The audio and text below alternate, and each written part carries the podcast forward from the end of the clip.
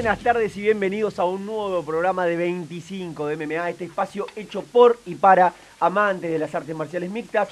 Mi nombre es Santiago y los vamos a estar acompañando como todos los sábados de 14 a 15 horas a través de Radio Sudamericana, la 100.5 y también nos pueden encontrar en Instagram como arroba 25 de MMA. Ahí estamos, eh, estamos mostrando este programa, me traigo un poquito, ¿no? Mostrando este programa en vivo Así en las redes sale sociales. la noche, ¿viste? Así es cuando salimos esa noche, exactamente. Bueno, eh, a- aprovechando, le vamos a mandar un abrazo grande a los amigos de Corrientes Hockey, a la familia de Corrientes Hockey que ayer tuvo su cierre de año, su fiesta fin de año, estuvimos por ahí. El Piqui no estuvo, pero bueno, y justamente como no está el Piqui, voy a aprovechar yo para mandarle un saludo grande a la familia de Corrientes Hockey. Un saludo grande para Juani Ojeda, que se recibió anoche también. Juani eh, la pasó bien también. Juani estuvo bastante alegre, por así decirlo, en la fiesta de Corrientes Hockey. ¿Te puedo interrumpir? Sí. No entendí, el Piqui no estuvo en la fiesta de Corrientes Hockey. El Piqui no estuvo en la fiesta de Corrientes Hockey. Ah, listo. Listo. ¿Lucas algo para agregar de eso o nada? Te estoy dando el pie de atacarlo al No, Piqui. no, no, no. Es, es- aprovechando. es que claramente, supues- si vos decís que el profesional instructor de un equipo que eh, prepara gente que, que, que- que trasciende en el Yo- yo, deporte. creo que algo le habrá pasado igual o tenía que... Sí, creo que tuvo un temprano. tenía temprano, pero podía ir un ratito a la cena Bueno, y retirarse. No, no, está bien, hay prioridad, el profesionalismo es la prioridad. Sí, eh, bueno, estaría bueno que lo empieces a implementar vos también, ¿no? Porque no solamente el Piqui, eh, si dice que el profesionalismo es una prioridad, Sí. Sebastián no lo hace notar. Eh, Lo bueno, ideal sería que sea algún día entre en el rango de profesionalismo. exactamente. Imagínense que hoy llegó a la radio y pensaba que había algo que no existía, pero no importa. No vamos a Eh, eso. no vamos a contar eso. Y le eh, mando un abrazo grande a mi bro, Juli Dabrio, que siempre escucha el programa Julieta. Así que un abrazo grande a, y particularmente mi bro, o mi broa, como, como, se, como le digo, Julieta Dabrio, que eh, ayer me dijo, nunca me mandan saludos del programa. Eh, los que están encargados del Instagram son unos payasos, sí, son unos payasos los que están encargados en el Instagram de este programa. Ey. No, no, no de, no de, no de transmitir, sino de, Ah. de leer los saludos, que son los dos chicos que tenemos en las puntas normalmente, los que se encargan de leer los mensajes y no los leen Sí, nunca. no están en un cumple. Exactamente, así que un saludo grande a Julieta Dabrio y a toda la gente que nos ha hecho el aguante durante todo el año a través de Instagram 25MMA. No voy a empezar a decir los nombres de todos porque son un montón.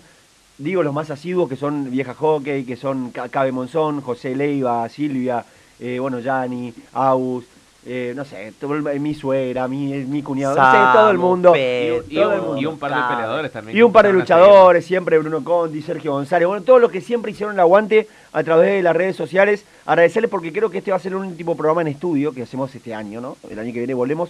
No sabemos por qué, milagrosamente de alguna manera vamos a volver el año que viene, le contamos a la Qué gente. lindo. Creemos. Exactamente, creemos que volvemos el año que viene.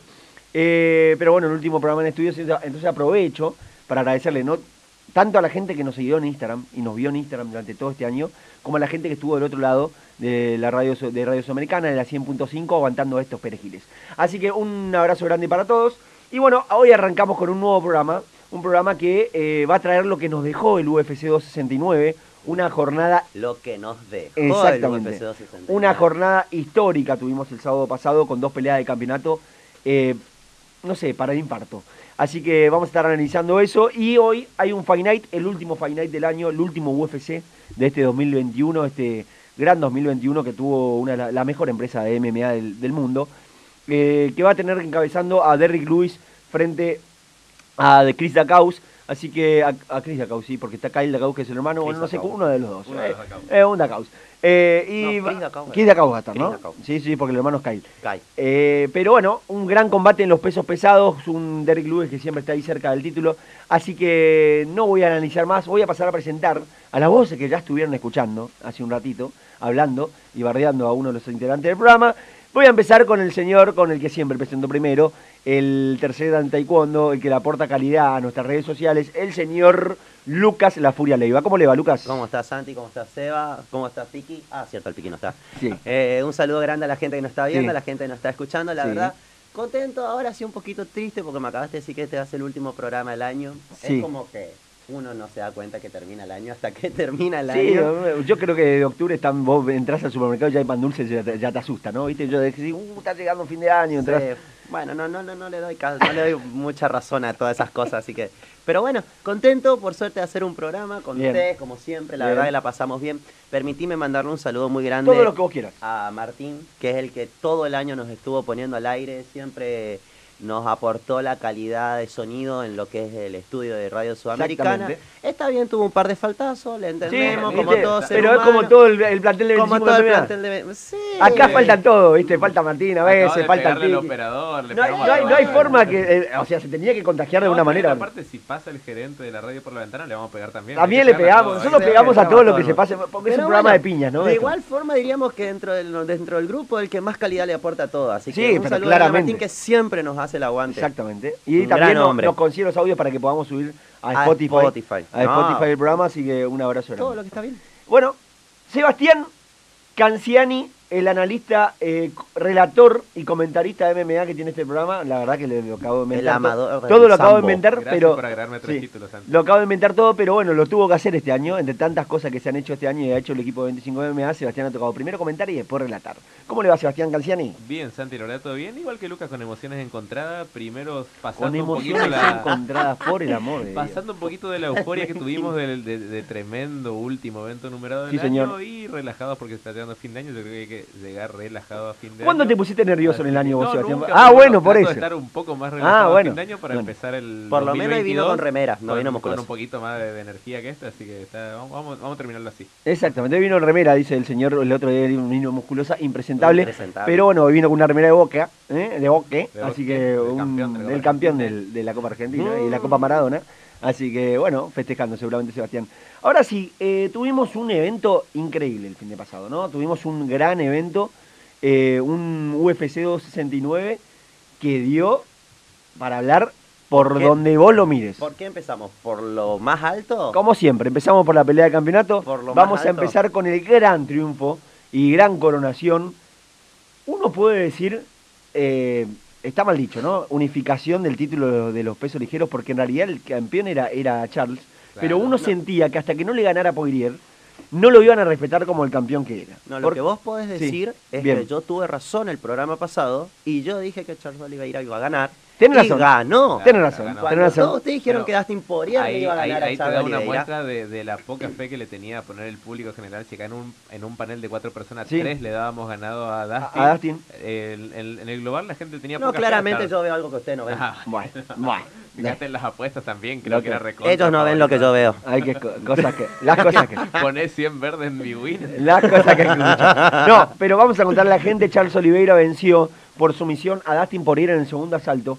Un gran combate en el que a Charles Oliveira, y yo voy a hacer una presentación cortita, le cuesta siempre arrancar los primeros rounds, pero en el segundo te destroza. Le pasó a Michael Chandler y ahora le pasa a Dustin Poirier. Así que gran campeón Charles Oliveira, que como dije, uno sentía que tenía que ganar este combate para, para, para sentir que era el verdadero campeón de los pesos ligeros, porque todos los que estábamos afuera veíamos a Poirier como el uno. Ahora les voy a dar a ustedes para que analicen, yo ya di el resultado, quiero su análisis, quiero saber el análisis exhaustivo, profundo, estadístico de la gente de 25 de MMA. No, el de Sebastián es ins- insufrible. Quiero el tuyo, Lucas, tu Ah, análisis de qué quería- pasó en el combate. Quería que le dé el, el pie al, al- Ah, al tipo que está está en bueno. La verdad voy a empezar con diciendo que sí, me preocupó un poquito Charles al principio porque es verdad. Y, y reafirmamos lo que ya dijimos en el programa pasado. Dustin tiene una mano muy pesada, muy fuerte. Puso en presión a Oliveira en muchos momentos. La verdad que hasta incluso al final del primer round parecía cuando le dio un par de, de jabs. Eso, eso eh, te iba a decir, hubo momentos del primer round que, que Dustin que demostró en el Dustin intercambio sí estaba, no estaba en más, yo creo que yo creo que Charles entrenó un poco la mandíbula porque la, Se la- puso pesa se puso pesa en la mandíbula para aguantar porque la verdad que resistió muy bien en más se lo vio aturdido en un par de Sí. momentos supo recuperarse yo creo que lo mejor que le pudo haber pasado que fue que sonara la campana al final del primer round para que le dé esos minutos 30 segundos de, recuperación y como dijo Santi en el segundo round ya él reanalizó la, la jugada de, de para mí, supo cómo entrar. Eh, si bien, la, como dijo Santi, ganó por sumisión, la sumisión fue bárbara, como se le prendió por detrás de la espalda, se los montó y de ahí partió la, la, la grillotina. La verdad que fue, sí, sí. fue Y tremenda. no te olvides del, del trabajo que hizo en el piso de castigarlo con los codos, de una manera que quizás no había tanto impacto, pero que metía los codos. metía codos, metía codos por todos lados, pero Eh, la- creo que le tapaba la nariz. Un trabajo insoportable para poder lograr la sumisión, ¿no? Para poder llegar a la posición pero, de sumisión. Pero que justamente un trabajo que inició en el piso acostado logró pararse y se lo montó arriba y desde arriba, montado arriba de la espalda, parado. Lo, Yo no lo lo veía tan, tan pesado a, a Charles con ese trabajo de, de piso, de A ver. grappling, de, de molestar, de castigar. A eso quería ir con vos, Sebastián, después del análisis de Lucas. Yo lo que te quería preguntar era, primero, un Charles Oliveira que siempre peleó o, o que quiso pelear en los pesos pluma, que no daba el peso, Claro. le costaba fallar el peso. O Dana White y UFC lo obligaron a pasar al peso liviano por tantos fallos de, de peso. Eh, él se resistía y quería seguir peleando en los, en los plumas. Uno pensó que podía llegar a quedar chiquito en los ligeros y ayer lo vimos, ayer, el sábado pasado lo vimos muy grandote a Estaba Charles gigante, Oliveira. estaba muy grande, creo que hay un trabajo de musculación muy importante, un trabajo físico muy importante para que el, el físico de Charles Oliveira se convierta en un peso ligero. Claro. Se convierta porque nosotros vimos a tipos como Khabib, como Dustin Poirier, como el mismo Conor McGregor que ronda las 185 libras y cortan a 155 y, si- y, a, y a Charles se lo veía flaco, se lo veía chiquito, ahora se lo veía un- bastante más musculoso. Porque Charles Oliveira es alto. Ese es un... un- Sí, pero peleaban los pesos pluma antes, Claro. imagínate. Sí, bueno, pero justamente al, al cortar peso una persona que es muy alta, le da apariencia de muy flaco. sí, Que no es lo mismo una persona que es más petiza y que al cortar de peso no se le nota tanto Claro. porque reduce la musculatura, pero el cuerpo al ser más bajo denota menos falta de musculatura. exactamente. Pero- se le notaba, pero ahora sí es verdad. Ahora se lo nota musculoso, se lo nota macizo. Fibroso Se por todos lados. Después de haber intercambiado con, con Dustin, con uno de los mejores boxeadores de la categoría, uno de los que más potencia tiene, de haberlo llevado al piso y de haberlo castigado, molestado, o sea, yo veo un Charles que ya se proyecta. que evolucionó. tener- evolucionó A ver. y es algo, la verdad, como decimos, ahora sí es un campeón de en serio. No sé si, viste que pasa acá, pasa en el boxeo, pasa en todos lados, que dicen que el campeón no es campeón hasta que defiende su título. Bueno, creo que pasa, pasó eso con Charles. Eh, va, me va a sonar como que me retracto porque me van a decir seguro, ay, pero Conor McGregor no defendió, para mí que son co- cosas distintas. Conor McGregor no defendió, McGregor claramente. No defendió nunca, pero en el caso de Charles parece que les debía toda esta defensa, la hizo y, y la ganó de una manera contundente, porque también si la ganaba por decisión iban a decir nada, que la decisión... Ahora le cerró la boca a, a, a todito. Hablando del trabajo de pie No, de no, Charles, yo siempre lo apoyé. Exactamente, tiene razón Lucas. O sea que, eh, cuando, una, cuando tiene razón Lucas hay que decir que tiene razón Lucas. Cuando tengo razón, tengo razón. Eh, hay que aclarar que el, te- el tema del trabajo de pie de Charles, que no era su fuerte antes, Claro. él está entrenando en, en el Chute Box, que es el gimnasio donde entrenaba Pepe Staropoli, y tienen como entrenador de striking al- a uno de los mejores golpeadores del mundo, que es Alex Boatán Pereira, el campeón de, de Glory, de kickboxing, de los semipesados y de los medianos, que ahora está en UFC también eh, haciendo sus incursiones en MMA. Así que tienen muy buen... Ahí, ahí es donde uno dice qué importante es donde un peleador está entrenando, ¿no? La, la gente que lo rodea. Ya sabíamos el jiu-jitsu peligrosísimo de Charles Oliveira, que yo creo, con todo el respeto que me merece de, eh, Damian, eh, Demian Maya, Demian Maya, que por muchos años se dijo que era el mejor grappler, el mejor jiu-jitsu que tenía UFC. Charles Oliveira con Parece esta, que- que es su decimoquinta sumisión dentro de la jaula más importante del, del mundo. Porque no es que tiene 15 sumisiones en su carrera, claro, claro. tiene 15 En la sumisiones arriba de la De la- jaula de la, de la UFC. UFC. Creo que es claramente el mejor eh, que tuvo la empresa, por escándalo, después de esto. Y se nota que cada vez que toca el piso, te destruye. Y como vos decís en el striking, eh, mejoró, se, por momentos se plantó a pelear mano a mano con Dustin. Había, yo creo que Dustin estaba un poquito mejor, pero Charles se la bancaba, su carretilla la tiene bastante dura. Y no sé si también una cuestión de alcance de ser tan largo que no le dejó entrar a, Dustin con sus mejores manos. Me parece que el alcance del, doctor Lucas, me parece que el alcance tuvo bastante que ver también en, el striking. En las redes sociales de 25 MMA pudieron ver eh, esta semana que hubo un par de encuestas de, de qué sigue para Charles Oliveira. Ya lo desafió Conor McGregor, no se iba a hacer esperar el desafío de Conor, un cara dura de aquellos que viene con tres derrotas consecutivas y quiere pelear por el título. A la, a la puerta está Justin Gaethje. Todos sabemos que creo que la pelea por el campeonato a principio de año, mitad de año, cuando se dé este, este combate, va a ser Justin Gaethje versus eh, Charles Oliveira. En la gatera tenemos a Makachev enfrentando a Benil Dariush, eh, este ruso heredero de, de Khabib, enfrentando a un jiu-jitsu, un grappler muy, muy bueno como es Benil Dariush. Y un poquito más atrás tenemos a bueno a Conor, a, Charles- a Ch- a Chandler, que viene de perder ya con Oliveira.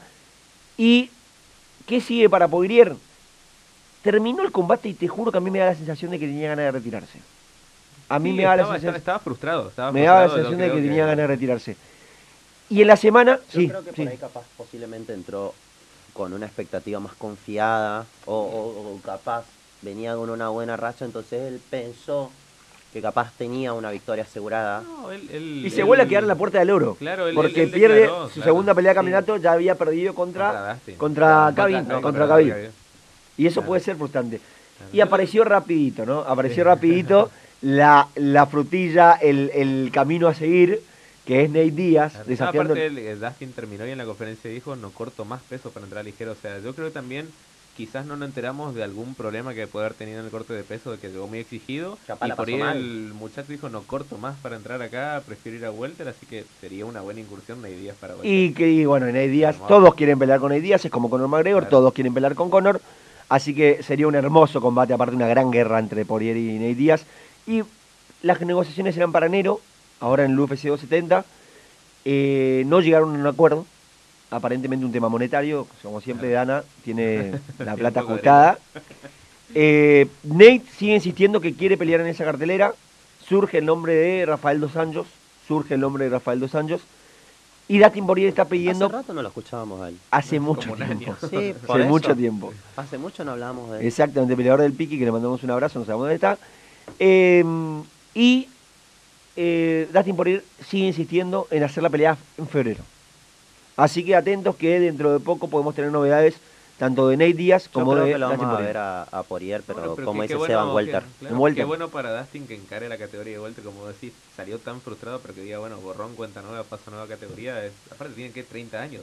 Tiene Puede pelear, Pero 32. aparte no lo, no lo bajó tampoco mucho del 32. ranking, O sea, si bien fue una derrota de campeonato, pero no lo bajó, Te quedó tercero, esa sangre, segundo. te Segundo. esa sangre en el ojo de haber perdido contra alguien que le podías ganar. que O sea, yo creo que lo que le más le frustró fue no poder haber ganado el cinturón. No, y aparte Dustin Poirier, todos los que están abajo, a todos ya le ganó. Sí, Entonces vos decís, ¿contra quién peleo claro, ahora? Tengo que claro, darle una revancha a Gage y tengo Sí. que darle una revancha a alguien para poder volver a jugar. Y A, a contra. Makachev no tengo ganas. No tengo nadie, tiene ganas.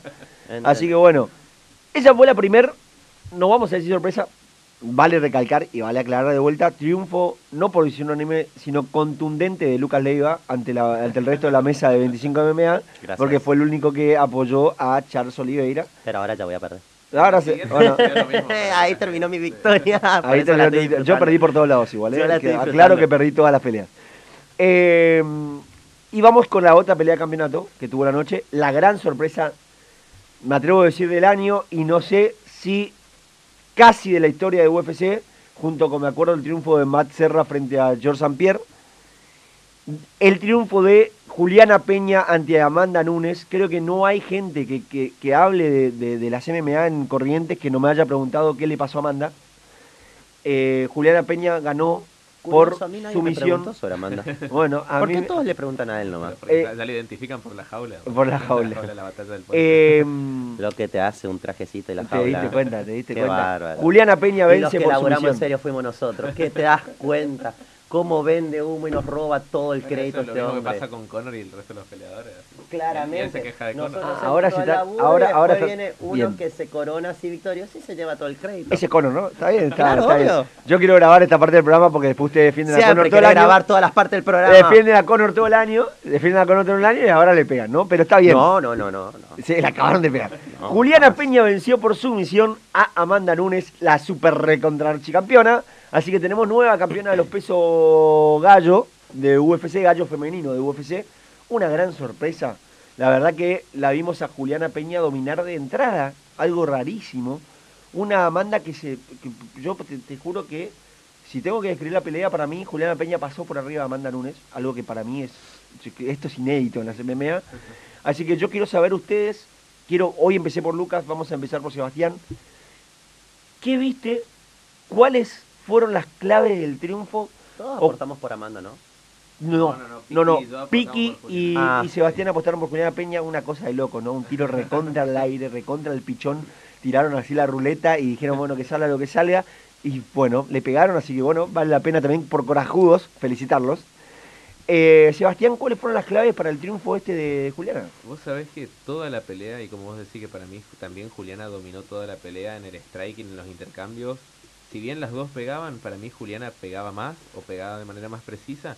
Yo toda la pelea pensé que en un momento se despierta Amanda, en un momento Amanda mete una mano, Mete una un ganchito, un boleadito y, y cambia, y cambia, inclina la, la jaula para el otro lado. Eso nunca pasó. La verdad que me, me sorprendió Amanda. No sé si estaba mal Amanda, si estaba muy bien Juliana. Como decir, una de las grandes y eh, uno de los grandes momentos de la historia de UFC fue este. Te hago un apartado chiquito. ¿Por qué? Porque encima Juliana Peña no es una peleadora que venía de una gran racha de triunfos. Claro, No claro. tiene triunfos contundentes frente a nadie. Claro. Era una tipa que en las últimas cuatro peleas tenía dos ganadas y Es dos como una perdidas. peleadora promedio, buena, obviamente es muy buena para estar en UFC, para estar dentro del top 10 de, de la división, pero UFC le ganó a la, a la mayor crack de la historia, a la que nosotros estábamos preguntando hace dos meses cuánto le falta para retirarse, porque estábamos podridos de ver una Amanda Nunes campeona. Y bueno, Juliana le gana, eh, bien ganado, inentendible todavía, o sea, creo que nosotros todavía habíamos terminado la pelea y estábamos todavía preguntándonos ¿Qué si es verdad que ganó, nos estábamos mirando entre todos, así que eh, más allá de escribir la parte técnica, todo, yo creo que fue un gran batacazo, como, eh, después vamos a analizar cuál fue el mayor batacazo de la historia, puede ser este, y otra cosa, ojalá que no se dé una revancha pronta entre Amanda Va a y. Juliana. Ya, se, habla, ya se habla de que principio de año. Ojalá que hagan otra cosa porque Amanda, a pesar de ser la multicampeona, perdió bien, perdió finalizada. Para mí debería ir a la fila, ganar un par de, de peleas en la fila y que le den la oportunidad a otra para pelear por el título, nada más. Yo creo que le daría una pelea a Amanda en el medio. Claro. Una pelea por lo que es la Amanda, por lo que es Amanda. No le daría la revancha inmediata. Estuve en desacuerdo también con lo que pasó con Davison Figueiredo y Brando Claro. Moreno, que le están por dar la revancha inmediata, yo tampoco se lo hubiera dado.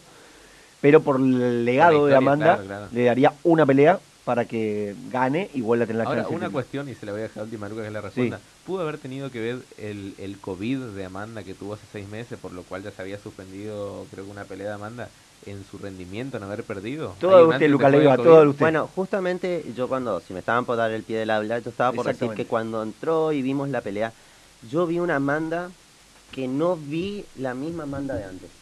Yo vi una Amanda que no estaba teniendo tanto poder de impacto, no estaba teniendo tanta guardia, porque los golpes que tiraba Juliana pegaban en la zona del bloqueo de Amanda. Y entraban, claro, entraban traspasaban y entraban. Traspasaban, Sí. entraban los golpes y que y vos veías en las tomas en la, la cámara, eh, Amanda tenía cara de como que perdía la... Sí, la- de- de- la- ¿por qué me está pegando? Recibía el golpe y quedaban en, en- en descolocada. En más, para mí incluso no fue el, el mejor rendimiento de Amanda. Para mí, yo estoy de acuerdo con Sea, puede llegar a ser que el COVID haya hecho algunas repercusiones en el estado físico de Amanda.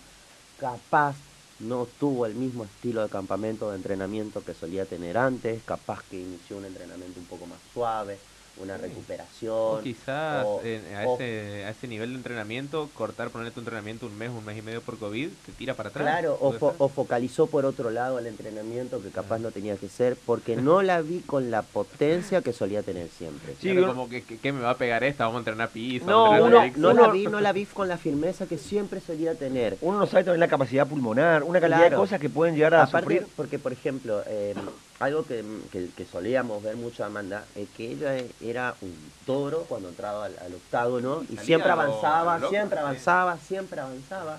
Y en esta pelea, Con rivales menores. Claro. Cuando le tocaba a Valentina Shevchenko, Claro, bueno, taca taca, a su casa, distancia distancia, Bueno, lo que, le- lo que bueno, Lucas siempre valora bueno, ahí. pero estamos hablando de Valentina Shevchenko. Sí, sí, sí, por Es eso. Otro, es otra entidad dentro Es de este otro mundo. nivel, otro nivel. Estamos hablando de otra cosa. Estamos hablando de una pelea que fue contra Juliana Peña, que yo creo que yo esperaba ver a una Amanda que entre como un toro, que la intimide, que incluso busque tratar de, de- de- de- someterla, noquearla, llenarla de golpes, y no, fue todo lo opuesto. Juliana la tuvo contra las rejas, la llevó contra los bordes del octágono, la presionó constantemente, le hizo un, un- un strike fabuloso y después, bueno, la llevó a, a la Claro. sumisión, donde le hizo el mataleón. Yo nunca lo vi entrar bien al Mataleón y tapeó. eh, a ver, Juliana dice que sí, ella no tapeaba, que estaba bien, que le iba a romper el cuello. Eso dijo Juliana, ni bien salió. Pero la verdad yo nunca lo vi Fue- entrar tan fue- bien a ese para Mataleón mí como también decís eso fue que un agarra mataleón muy rápido, fue un mataleón Sí, muy rápido. Rarísimo. Pero, pero también hay que, o sea, pasa es que, a ver, tenés que estar ahí en el momento, capaz ella sintió muy fuerte Hubo la una presión muy fuerte, también estaba capaz que estaba sin aire, por eso digo lo de la capacidad pulmonar. Tiene que ver muchas cosas, golpeada, aturdida. Yo no vi la misma Amanda de antes. Vi una, Bien. vi una Amanda un poco Después, menor. la verdad, mucha felicidad para Juliana Peña. Se cuelga Sí. de laureles, entra en la historia grande de la UFC con una pelea. Algunos tienen que defender 20 veces para entrar en la historia de la UFC. Bueno, con una pelea, eh, Juliana Peña se subió. Fue lo que pasó con Holly Holm en su momento cuando Claro. noqueó a Ronda Rousey. Claro, Una pelea y Holly Holm se disparó por las nubes. claro. Bueno, con este análisis que hicieron estos dos muchachos, porque yo no analicé la pelea y no la voy a analizar No, porque lo hicieron muy bien, lo hicieron muy bien. Y si así es cuando salí. Exactamente. No, pero no, no me da el tiempo, Lucas. Son 32 y tenemos que mandar el corte, nada más que por eso. Así que no me enseguida... Enseguida, ense sí, no, hoy no. Enseguida, enseguida analizamos a Santi Poncinibio, una derrota dura contra Geoff Neal, eh, Kai Cara France contra Cody Garran, Jan O'Malley, Raúl Lain Paiva, Emmet y una cantidad de peleadores más, más el UFC que tenemos el día de hoy. Así que quédense ahí que enseguida regresamos con más 25 de MMA.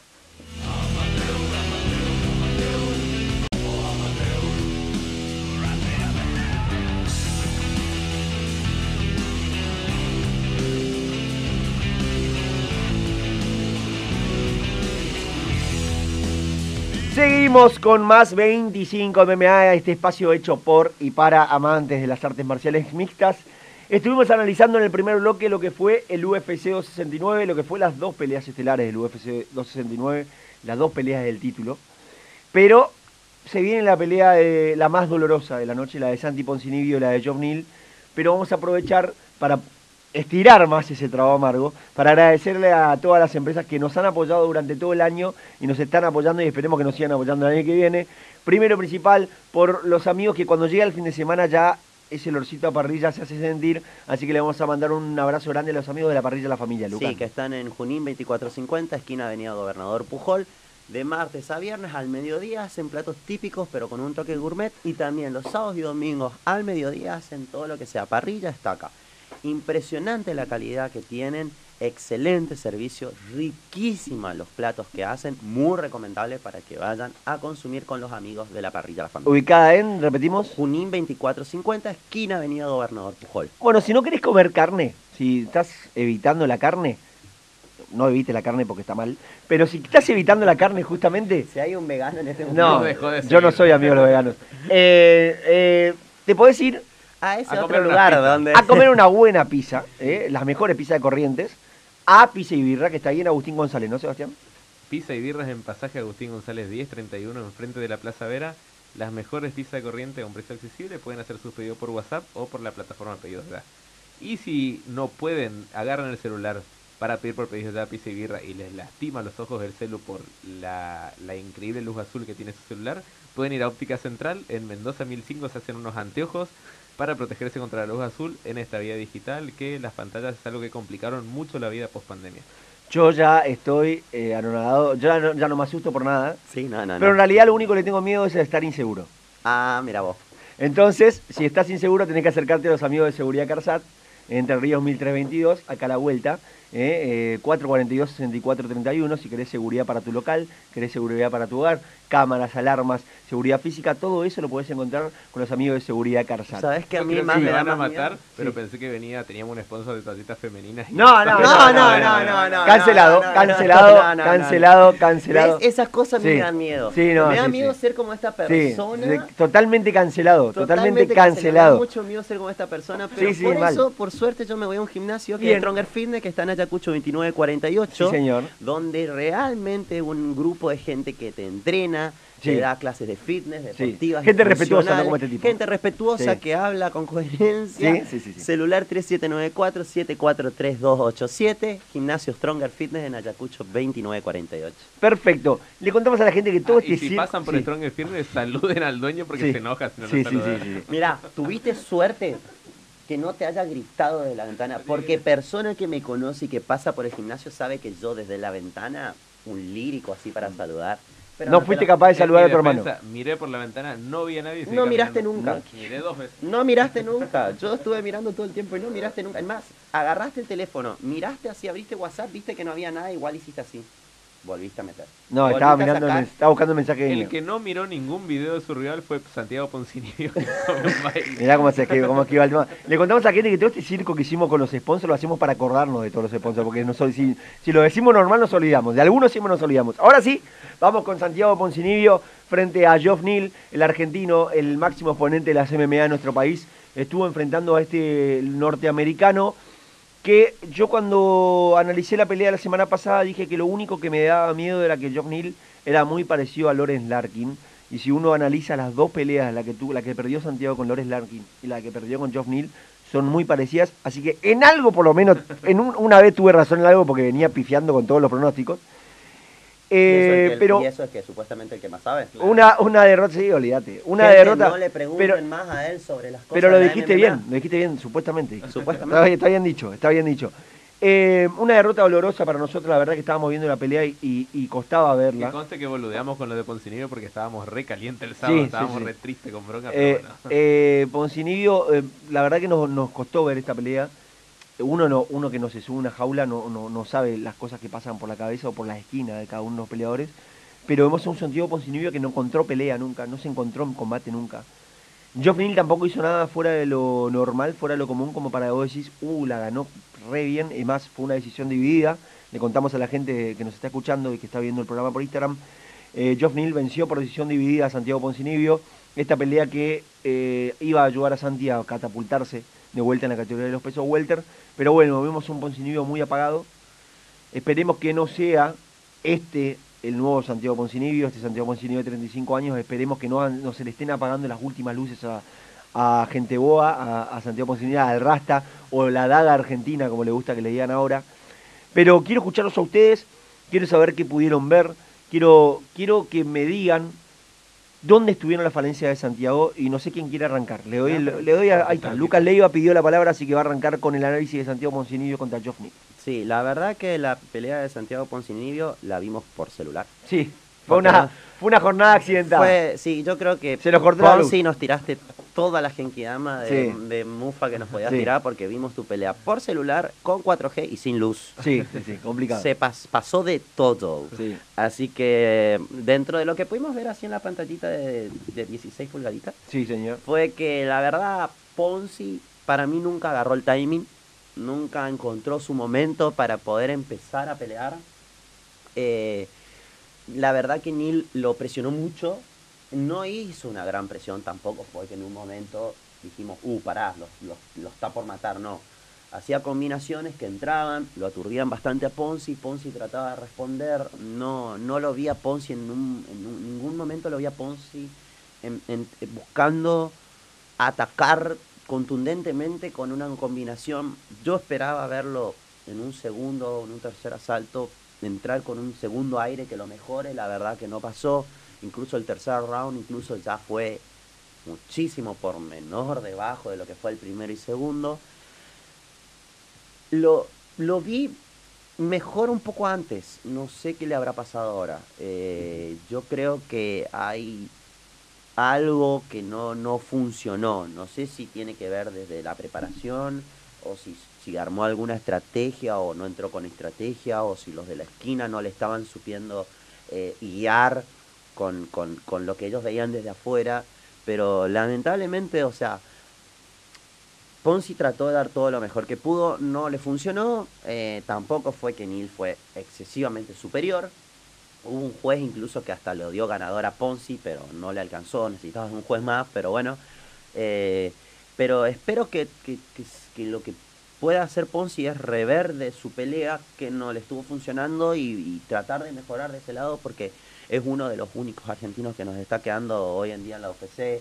No lo queremos afuera, la verdad Sí, que lo creo apoyamos que muchísimo. igual, eh, yo no sé si va a salir del ranking con esto, no vi No, no salió, el no salió. No salió. Quedó, eso es Mantuvo algo 14. bueno. No salió, pero, pero lo, lo tiene muy abajo. Bueno, no, aparte esto le da posibilidad que, que él al estar tan atrás del ranking que pelee contra un no rankeado. Va a pelear que contra un no rankeado, es el claramente. tema, que ahora él salía o no salía y va a pelear contra un no rankeado. Claramente. Pero, pero así todo aunque pelee contra un no rankeado, el nivel que mostró en esta pelea Claro, no, no, no es suficiente, Sí, sí. no le alcanza. Ah, Porque, ¿qué le puede pasar? Si tiene este, este mismo nivel de pelea contra un no rankeado y pierde, Ponzi va a estar muy en No, problemas. aparte un, un no rankeado te entra con, con la sangre en el ojo de querer reventar A ver, para entrar Seba, yo creo que, a ver, Yo esperaba ver un Ponzi no lo, más. no lo vimos nunca hacia Poncinibio. Esta es la primera vez que lo vemos así. No lo vimos nunca hacia Poncinibio porque ni siquiera en el combate que pierde con Jin, Jin Liang, con el chino, Claro. que fue por nocaut, eh, con co- cosas que pasan arriba de la jaula.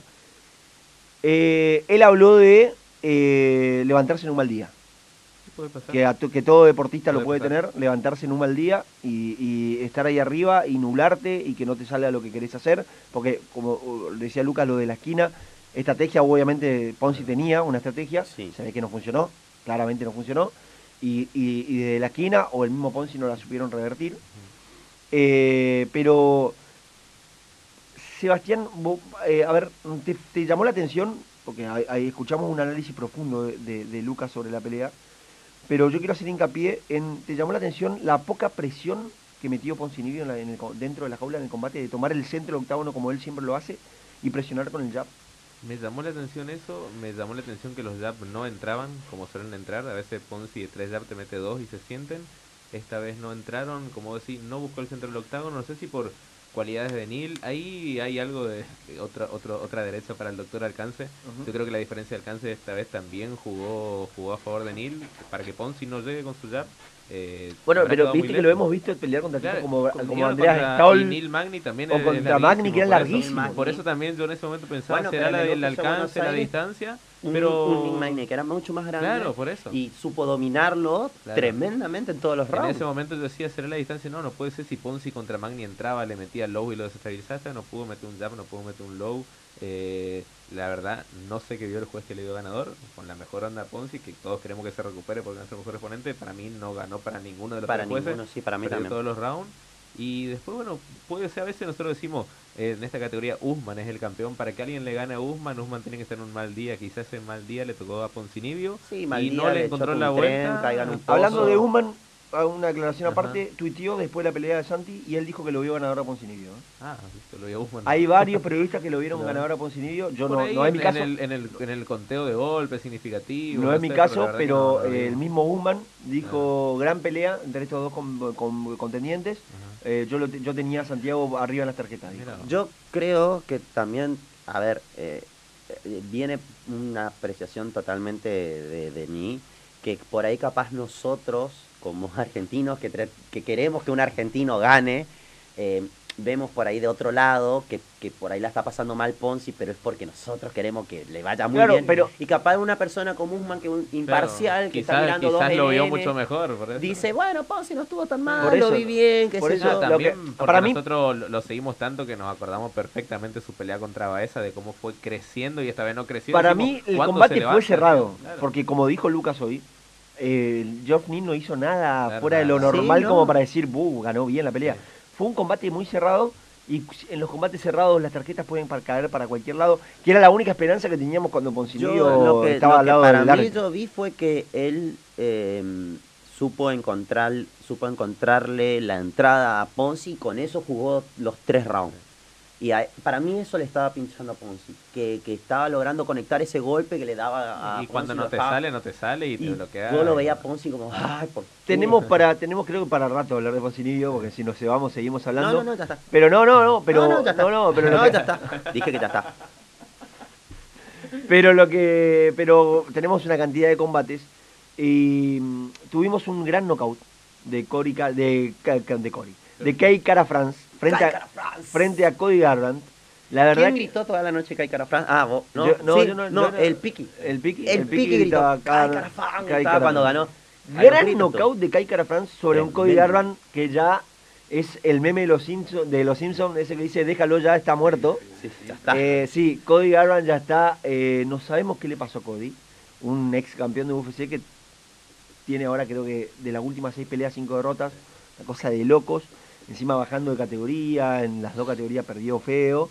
Pero un gran triunfo para Kai Cara France, que es un peleador que es inestable, que está número, estaba número 6 en el ranking, no sé cómo quedó después de este combate.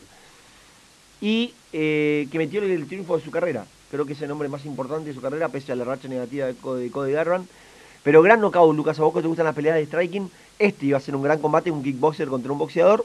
La verdad que Kai Cara France eh, nos vendió lo que nosotros queríamos comprar. Sí, la verdad que lo único que podría decir que fue una pelea rápida porque lo finalizó en el primer round, pero la verdad que sí, fue un tremendo knockout, muy, muy, muy lindo, muy, eh, muy, muy pulido, perfecto, preciso, hermoso, la verdad que sí, divino.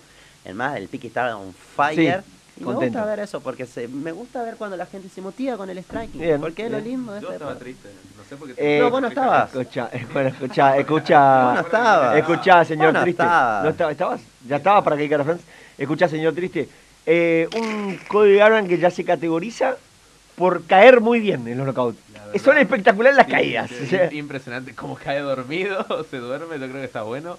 Eh, péguenme a mí, bueno. así también duermo rápido. Sí, bueno, no hace falta. No, la, la verdad de, de Cody, Eh, me asusta que se vaya del UFC Cody. eh. Para mí es un ex campeón. un Está una, referente. eh. Lo único Está que, una no, a ver, yo lo que rescato de Cody es que nunca se subió al caballo de los campeones de que eligen con quién pelea nada. Cody pelea contra el que le ponen, eh, bajó de categoría, si le pone un no rankeado va a pelear. Y ojalá que le sigan dando su portita para que siga peleando y reinventarse en, en UFC. Si no, Yo no creo que sé una más. va a hacer porque la verdad que el, el tema de la poca resistencia que tiene esa mandíbula.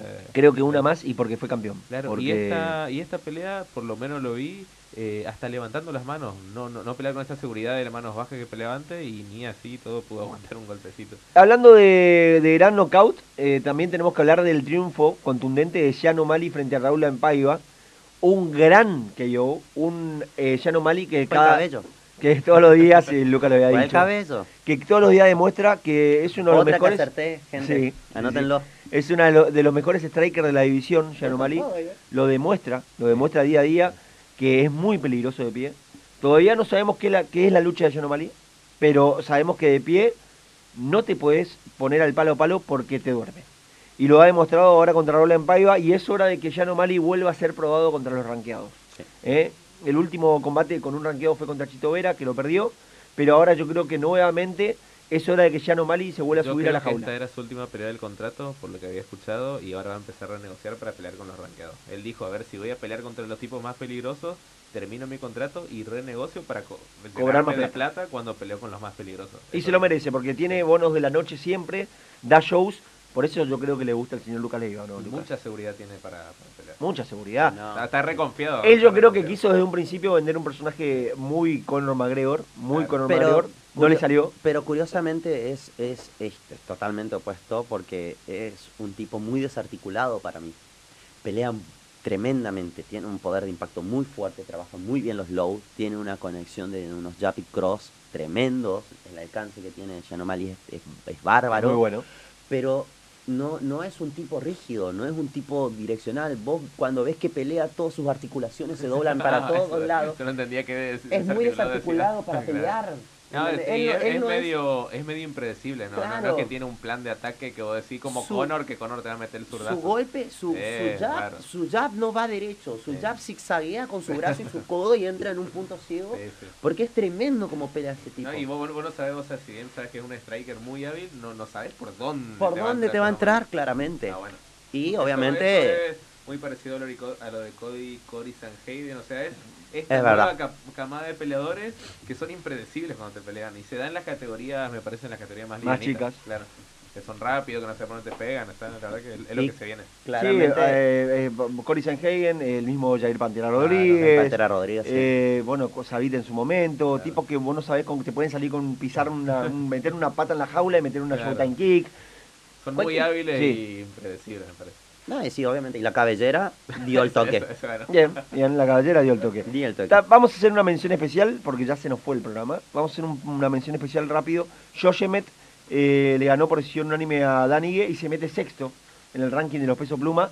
Un peso pluma que ahora nada más que por encima de Josh Emmett que los están Corean Zombie, eh, Ortega, eh, Jair, Max, Volkanovski y no hay más nadie dando vuelta. O sea que eh, se metió en el top, top, top Josh Emmett.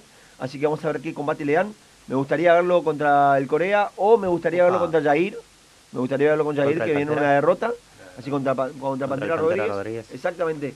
Tuvimos un gran triunfo del ex campeón Dominic Cruz, eh, que arrancó de menos a más, que fue de menos a más. Eh, pero nos gusta ver triunfar a Dominic Cruz, que ya mete un récord que si uno lo ve es impactante, 24 triunfos, 3 derrotas. Eh, un tipo que llamó a dominar las MMA, tuvo muchísimas lesiones y ahora con 36 años está teniendo un renacer de la carrera. Creo que quedó séptimo en el ranking. Así que lo vamos a ver también peleando arriba. bastante ahora, ojo. Por eso lo vamos a ver peleando arriba. Seguramente a mí me gustaría ver, ya que Aldo va a pelear con TJ Dillashaw, me gustaría mucho ver eh, Dominic Cruz contra Corean Zombie. Con- no, contra Corean Zombie, eh, me, me confundí categoría, espera. Dominic Cruz... Te eh, dijo que sí, ¿eh? sí, sí, sí, porque- porque está buena la pelea igual. Pero no, me gustaría ver a Dominic Cruz probarse contra Cory Sanhagen. Y eh, puede ser. Me gustaría ver a Dominic Cruz pelear. Cory necesita ganar. ¿no? Necesita ganar. Me gustaría verlo pelear. Justo estábamos hablando de, gente espectacular. Cory Sanhagen contra quién estuvo? O- Y viene de perder contra, contra- TJ y contra contra, y con- por el título contra Peter Jan. Contra Peter Ah, y contra Peter. Y contra Peter claro. Eh, bueno, esas son las menciones. Ah, las menciones que yo quería hacer y vamos rapidito, quedan cinco minutos de programa, con lo que es la cartelera del día de hoy. Hoy tenemos un UFC Final que va a empezar temprano, 7 de la tarde, termina a las 12 de la noche, así que tempranito como para una cenita, para una previa de asado y una cenita.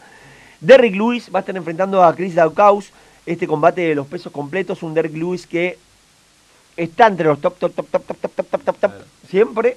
Pierde contra los mejores, pierde contra los Miocic, pierde contra los eh, Ngannou, pierde contra los John Jones, porque Contra bueno, Game perdió. contra Gané. Eh, pierde contra los top top, pero a los demás de ahí para abajo le Claro, gana a le todos. Le ganó de Recomendación sí. de este humilde servidor es una pelea para mirarla y no levantarse ni a tomar nada porque termina En muy cualquier rápido. momento. Vos la mirás y termina. De hecho, incluso Derrick Lewis había perdido contra Gané y después tiene todo victorias. Todo victorias. Todo victorias. llega arriba pierde, pero después todo se Pero después el todo el rollete lo- Exactamente, un gran combate contra un Kid Dakaus que es más o menos una sorpresa en lo que es la división de los pesos completos, un tipo que nadie lo tenía, pero que entró y pisó fuerte en UFC eh, hasta que empezó a tener eh, algunas derrotas complicadas.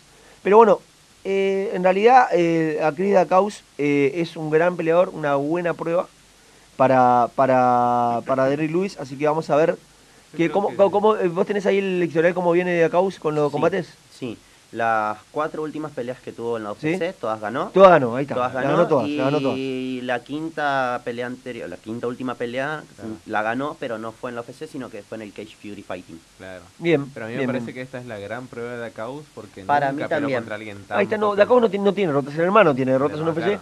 que me lo estoy confundiendo a los dos. Sí, Chris, Chris está- tiene, 12-3, está en- sí. sí, y en UFC creo que está invicto, ¿no? Sí, en UFC tiene Pero las cuatro victorias invictas.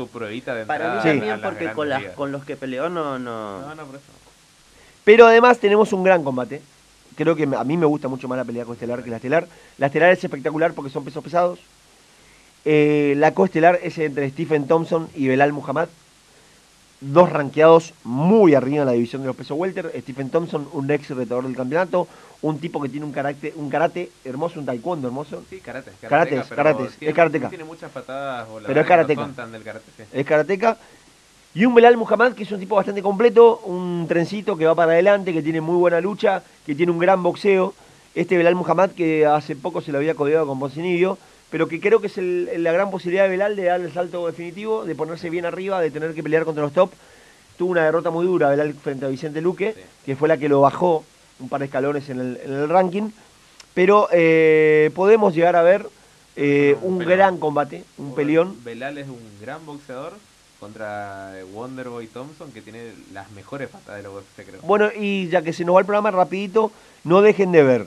Rafael Asunzado contra Ricky Simón, ¿por qué? Porque Ricky Simón es una bestia, es un animal, es un enfermito del striking. Diego Ferreira contra Mateus Gambrot, ¿por qué? Porque Diego Ferreira también es un loco, es un loco de la guerra, es un ranqueado al que se lo tiene muy menospreciado en la categoría de los ligeros, que está lleno de asesinos, contra un Mateus Gambrot que viene de grandes triunfos, creo que está 3-1 en UFC Mateus Gambrot, y viene con varios triunfos consecutivos, y es un tipo con un récord de 19-1, así que tengan en cuenta a Mateo Gambrot. Y la guerra, la creo que la batalla de la sangre que vamos a tener el día de hoy entre Darren Elkins y eh, el, el veterano, el veterano asesino Cub Swanson. Así que vean Darren Elkins contra Cub Swanson, Swanson porque que no hay, a pegar y Elkin que está por ahí a derribar como quiere. no hay forma que esa pelea sea aburrida. Así que vamos a tener un gran, un gran, gran, una gran cartelera. Tenemos grandes peleas también en- por, por lo bajo. Tenemos a, a Charles O'Dane. Entre ¿Querés- Darren Elkin y Cook Samson, ¿quién gana? Entre Darrell Elkins y Cub Swanson, ¿quién gana? Y yo estoy, está, me mátate. Para mí Elkin gana. Vos sabés que para mí también. Para mí gana Elkin porque está por ahí a derribar, a ensuciar. Es el segundo con más derribos de la. de la Bueno, va a ganar. Elkins, entonces no me, no me voy a poner en contra de ustedes hoy. Con este, este fue el análisis, este fue el cierre de este programa 25 MA. Es que las- no hubo ninguna apuesta en, toda la, en, No. en todo el programa. Las- Una tenía que tirar. una, una, una tenía que haber, son las 15 horas de este... Hoy ya es 18 de diciembre, ¿qué es hoy? Hoy es ya- 18 de diciembre. Hoy es 18 de diciembre, estamos así cerquita del fin de año. Le agradecemos a toda la gente que nos acompañó durante todo este año, eh, a la gente que hizo el aguante, a la gente que, que- que man- nos mantuvo contentos al aire, porque siempre su participación hace que nosotros tengamos más ganas de seguir. Agradecemos a los sponsors que nos han aguantado eh, todo este año.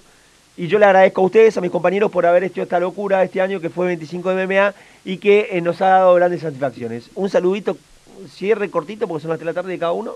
La verdad, para todos los que nos escuchan siempre, obviamente para mi familia, que es los que nos apoyaron de entrada, y tanto para los, los que nos miran en Instagram y a los Sí. oyentes de Sudamericana. Perfecto. Lucas, contento por, por hacer este programa con ustedes. La verdad que si, en un- si vos me preguntás en su momento cuando empezamos toda esta locura de hablar, de hacer el programa 25 MMA, yo te decía, ¿sabes qué?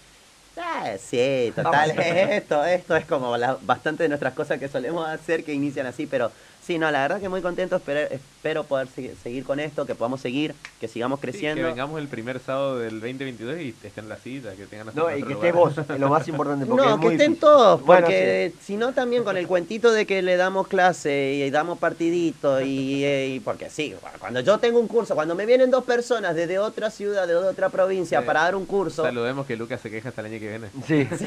Con este palito fuerte, duro y parejo que A le dio si no el a señor trabajar, Lucas eh. Leiva al Piqui, nos despedimos porque no podíamos despedirnos de otra manera. Esto fue, es y será 25, 25 de MMA. MMA.